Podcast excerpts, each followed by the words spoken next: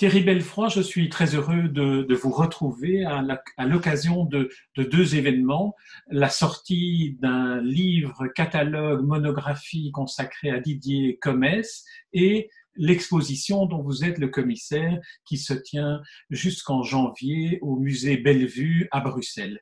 Alors, euh, ma première question à, propos de, ce livre, de cette euh, monographie, est de vous demander comment comment vous avez organisé cette double actualité autour de Didier Comès? Euh, Comment est-ce que l'exposition nourrissait l'idée de la monographie ou euh, inversement, en quoi est-ce que la monographie a finalement été le fil conducteur de l'exposition? Alors effectivement, les deux sont intimement liés. Hein. L'idée est dans l'air depuis très longtemps, depuis euh, la constitution du Fonds Comès à la Fondation Rabaudouin, euh, donc c'est 2014, si je ne me trompe pas, puisque Didier nous a quittés en 2013. Moi, j'avais eu l'occasion de monter les deux dernières expositions de, de de son vivant. Donc, euh, d'une part, une très grande rétrospective sur 800 mètres carrés au Musée des Beaux-Arts de Liège, le BAL, et de l'autre, juste l'inverse, c'est-à-dire une espèce de, digest absolu euh, au, au, Festival international de la bande dessinée à Angoulême, la même année, enfin juste quelques mois plus tard, mais qui était vraiment là limité à, la, quintessence de la précédente exposition, c'est-à-dire on avait très peu d'espace, mais dans un lieu absolument magistral, c'était les, les sous-sols voûtés euh, du théâtre d'Angoulême. Et donc, euh, quelques semaines après cette deuxième exposition, Comès euh, nous a quittés et assez rapidement, il est apparu qu'il n'y avait pas de disposition testamentaire et avec Françoise Keuten, euh, ça faisait déjà un, certain temps qu'on essayait, euh, François était un grand ami de, de euh, de convaincre Didier que bah, s'il lui arrivait quelque chose, il fallait que son œuvre ne disparaisse pas ou ne s'éparpille pas. Et là, face au fait qu'il n'y avait pas de disposition testamentaire, bah, François et moi avons commencé à prendre des contacts avec la famille, donc le, frère et les deux sœurs de Comès, pour les convaincre de faire un don à la Fondation Rambonnoise, qu'ils ont fait. Et ce patrimoine, donc sauvé, hein, l'ensemble de l'œuvre pratiquement, parce qu'il avait très peu vendu de son vivant, est allé, euh, comme le veut traditionnellement la Fondation Rabaudouin, à une institution, en l'occurrence ici le musée euh, Picon-Rue à Bastogne, qui lui a pour mission à la fois de conserver le patrimoine, de l'étudier éventuellement. Il y a eu plusieurs publications qui ont été faites d'ailleurs par un spécialiste, euh, notamment de la ruralité, de la sorcellerie, etc. etc et puis aussi de monter les expositions. La première exposition était donc tout naturellement une exposition à Bastogne du musée Picon-Rue, qui s'est retrouvée d'ailleurs ensuite à, à, Stavelot. Mais depuis le départ, il nous avait semblé, avec euh, Dominique Allard et Anne de qui sont à la tête de, la section patrimoine et, qui gèrent ce fonds, qu'il fallait un jour une grande exposition de commerce à Bruxelles. Alors cette grande exposition, bah, il fallait l'envisager en, en mettant à la fois plusieurs aspects, c'est-à-dire qu'est-ce qui n'avait pas encore été montré ou pas déjà été montré dans d'autres expositions, y compris euh, celle de Liège que, j'avais montée et qui était très complète, puisque je disais j'avais 800 mètres carrés à l'époque. Qu'est-ce qu'on pouvait montrer de nouveau aussi à ceux qui euh, éventuellement ne connaissaient pas l'œuvre et, qui pourraient les intéresser Et donc à partir de là, ben, ça a nourri la réflexion sur quels sont les, quels sont les angles qu'il faudrait essayer de traiter. Et parmi ces angles, euh, se sont imposés ben, d'une part le silence, c'est-à-dire la manière dont Comès se sert de la grammaire de la bande dessinée, euh, un peu comme Pratt d'ailleurs, et c'est pour ça que les deux sont présents dans l'exposition, pour faire travailler euh, l'imaginaire du, lecteur et, se passer du texte. Et puis d'autre part, l'ombre, c'est-à-dire euh, ce sont finalement les deux titres des deux chefs-d'œuvre, hein, l'ombre du corbeau d'une part, silence de l'autre, euh, l'ombre comme euh, étant une sorte de système de, narration, de système de dessin, et pousser les curseurs assez loin. Alors à partir de là, en fait, j'avais la matrice pour euh, essayer de d'écrire le livre, puisque le livre ne se voulait pas le catalogue de l'exposition, il n'est pas d'ailleurs. Le livre se voulait une biographie de Comès, mais une biographie qui est justement un prisme, parce que raconter la vie en soi n'a pas beaucoup d'intérêt. Ce qu'il y en a, c'est d'essayer d'expliquer l'œuvre à travers la vie. Et quand on lit Comès, on sent naturellement, on sent très très très vite que euh, quelqu'un qui a écrit ça, qui, qui s'est euh, montré aussi sincère et aussi fort dans, son propos, ne, peut pas être étranger à son œuvre, ne peut pas euh, avoir juste eu une inspiration qui lui vienne de nulle part. C'est forcément parce qu'il a vécu des choses, parce qu'il a pensé à certaines choses, parce qu'il a traversé certaines choses, qu'il a pu écrire ce qu'il a écrit. Et donc les deux se sont interpénétrés. Donc il y, a eu d'une part, de ma part, la volonté de travailler avec quelqu'un d'autre sur l'expo, c'était Éric Dubois, donc, avec qui j'avais travaillé à Paris sur l'exposition relative au, au fonds Jacobs, qui lui-même était aussi à la Fondation Rabaudouin. c'était science-fiction, Blake et Mortimer au Musée des Arts et Métiers. J'ai beaucoup aimé travailler avec Eric, qui est un professeur de, design événementiel euh, et qui euh, enseigne à l'école Boulle. J'avais envie aussi qu'il m'aide à avoir un nouveau propos, euh, à ne pas me répéter. Et d'autre part, ben, il y avait évidemment tout ce qui pouvait venir aussi de, des contacts avec des témoins, la famille, des anciens éditeurs, etc., et qui pouvaient faire ressurgir certaines choses. Et finalement, je ne sais plus qui a influencé qui. Est-ce que euh, le livre, qui est une évidente recherche de euh, comment le silence et les non-dits ont influencé toute l'œuvre de Comès, euh, précède le fait que le silence soit au cœur de l'exposition, ou est-ce que c'est l'inverse? Aujourd'hui, je n'en sais plus rien. En tout cas, pour le lecteur et pour le visiteur de l'exposition que j'ai été, les deux se complètent de, de, manière très, très harmonieuse, très fluide, et ils sont vraiment, ils, ils ajoutent l'un à l'autre une dimension supplémentaire, notamment dans l'exposition. On peut revoir de brèves interviews de, de qui sont, qui sont très touchantes et qui disent beaucoup de choses aussi sur, sur lui, sur sa vie, sur ses amitiés, notamment avec Hugo Pratt que vous avez cité. J'aimerais qu'on revienne à une partie de, de, la biographie de Comès et, vous demander quels sont les, éléments, euh, disons deux ou trois éléments essentiels de sa vie qui vous ont semblé devoir être absolument mentionnés parce qu'ils ont un écho dans, dans l'œuvre proprement dite. Et je pense en particulier pour débuter sa naissance en 1942 euh, ben dans cette zone frontalière entre l'Allemagne et, et, la Belgique, en, 1942, donc en pleine guerre, euh, qui fait qu'il dit dans une des premières interviews que l'on voit sur un écran à l'entrée de l'exposition, il dit « Je suis finalement un bâtard ». Oui, il, se considérait, il l'a dit souvent, comme un bâtard. Et c'est ce qui va faire de lui, quelque part, dès, euh, l'enfance ou, l'adolescence euh, une sorte de, marginal, c'est-à-dire qu'il se voit comme un marginal, il n'est pas comme les autres. Il sent bien que ça ne tient pas que à ce lieu de naissance, hein, que c'est aussi le fait, par exemple, de ne pas s'intéresser au football, d'être euh, derrière ses doubles foyers, reclus au fond de la cour de récréation, d'aimer dessiner.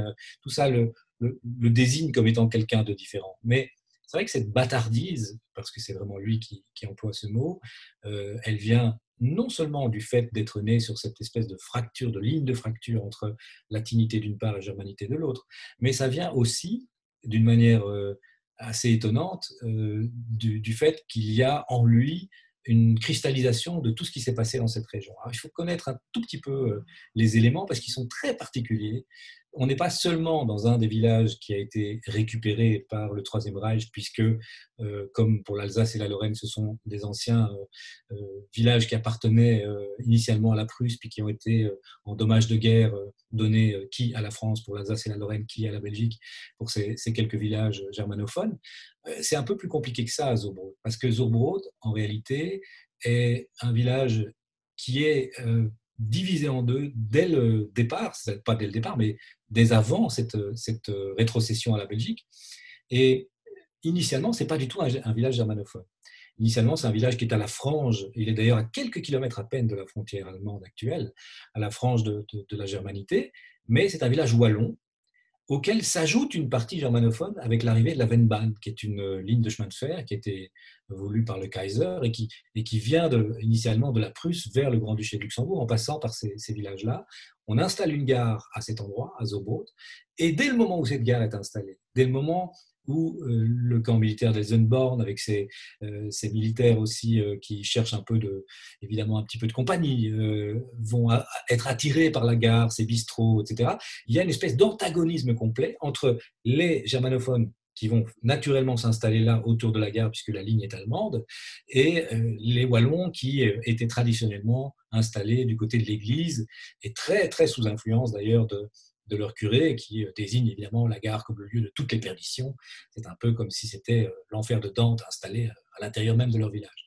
Et donc, naître là, c'est quand même vraiment pas un hasard. Naître au, milieu de la guerre, en 1942, d'un père absent parce que mobilisé et sur le front russe, puisque ben, ces villages réannexés au Troisième Reich on décide évidemment d'en prendre les hommes pour les envoyer, les incorporer à la Wehrmacht.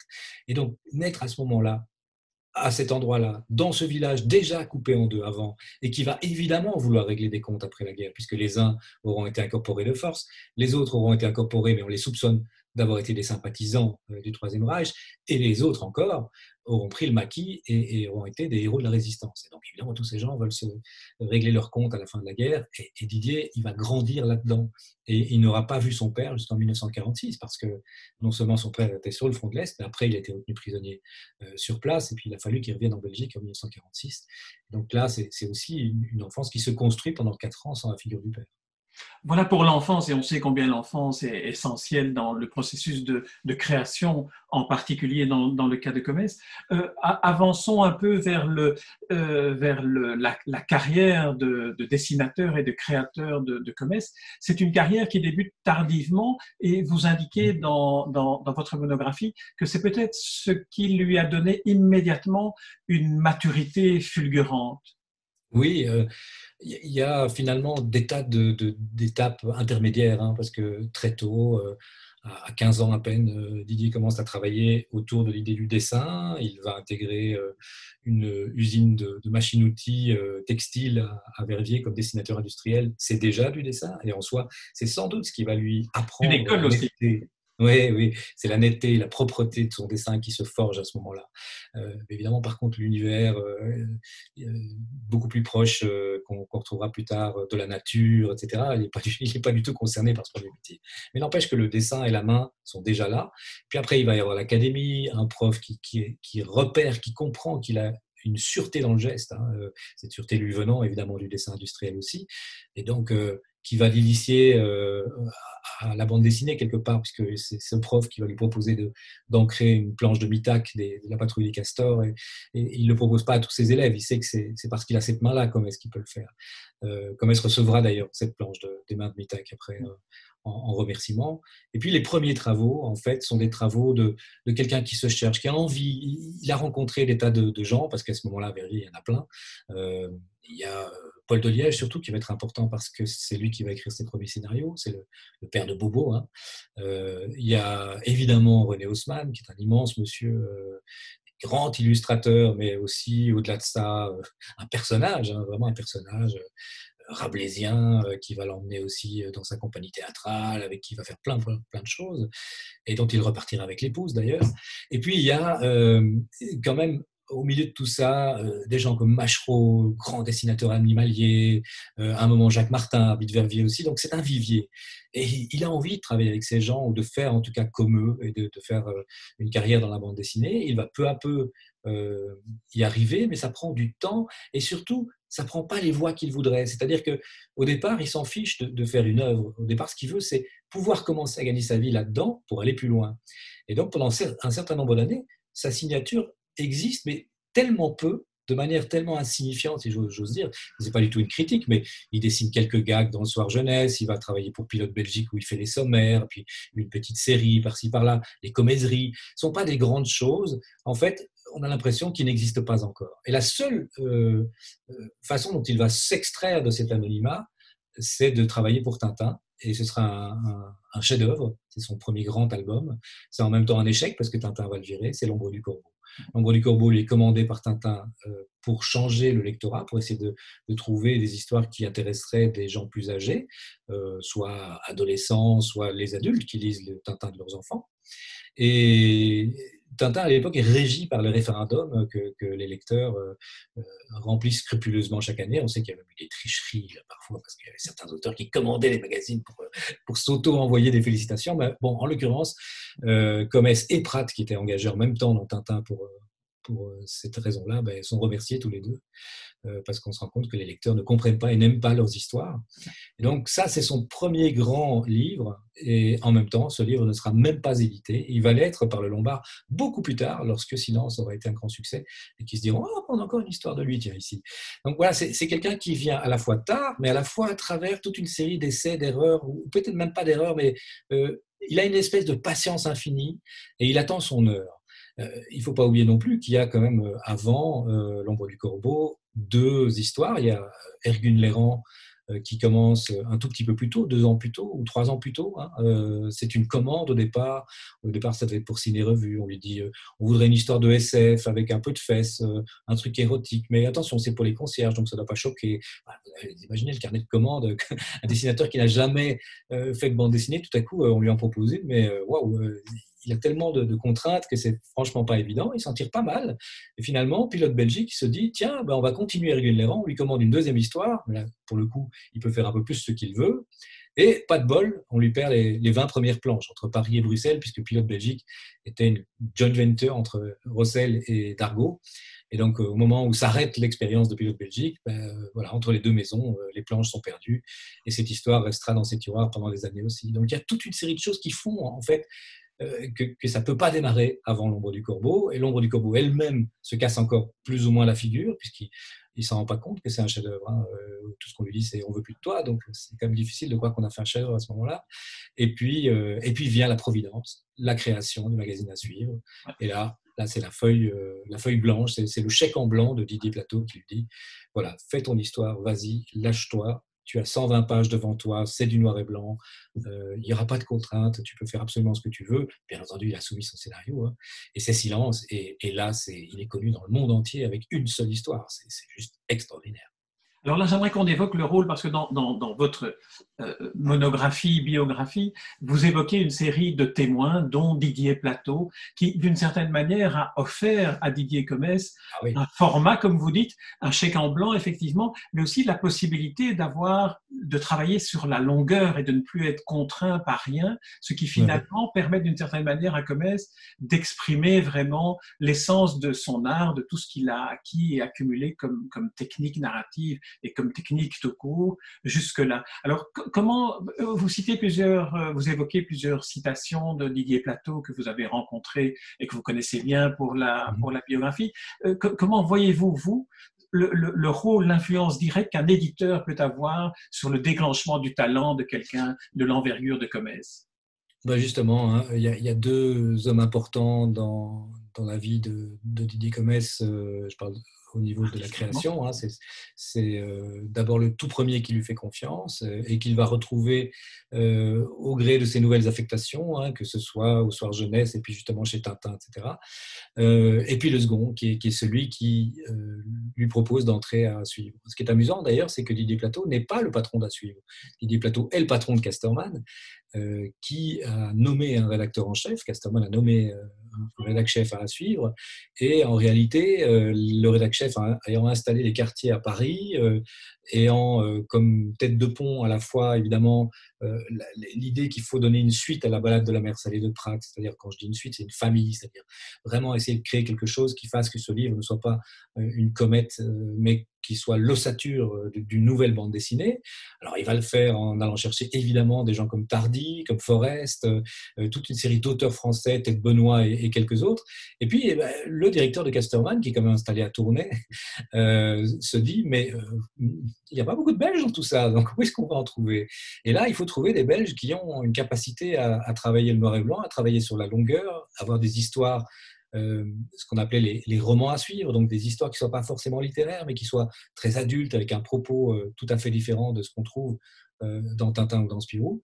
Et c'est comme ça, finalement, que Didier Plateau va avoir cette idée d'aller rechercher celui qu'il a lu dans Tintin, c'est-à-dire Plateau se souvient de l'ombre du corbeau et, il va voir Comès sans jamais l'avoir rencontré. Il ne sait absolument pas à qui il a affaire.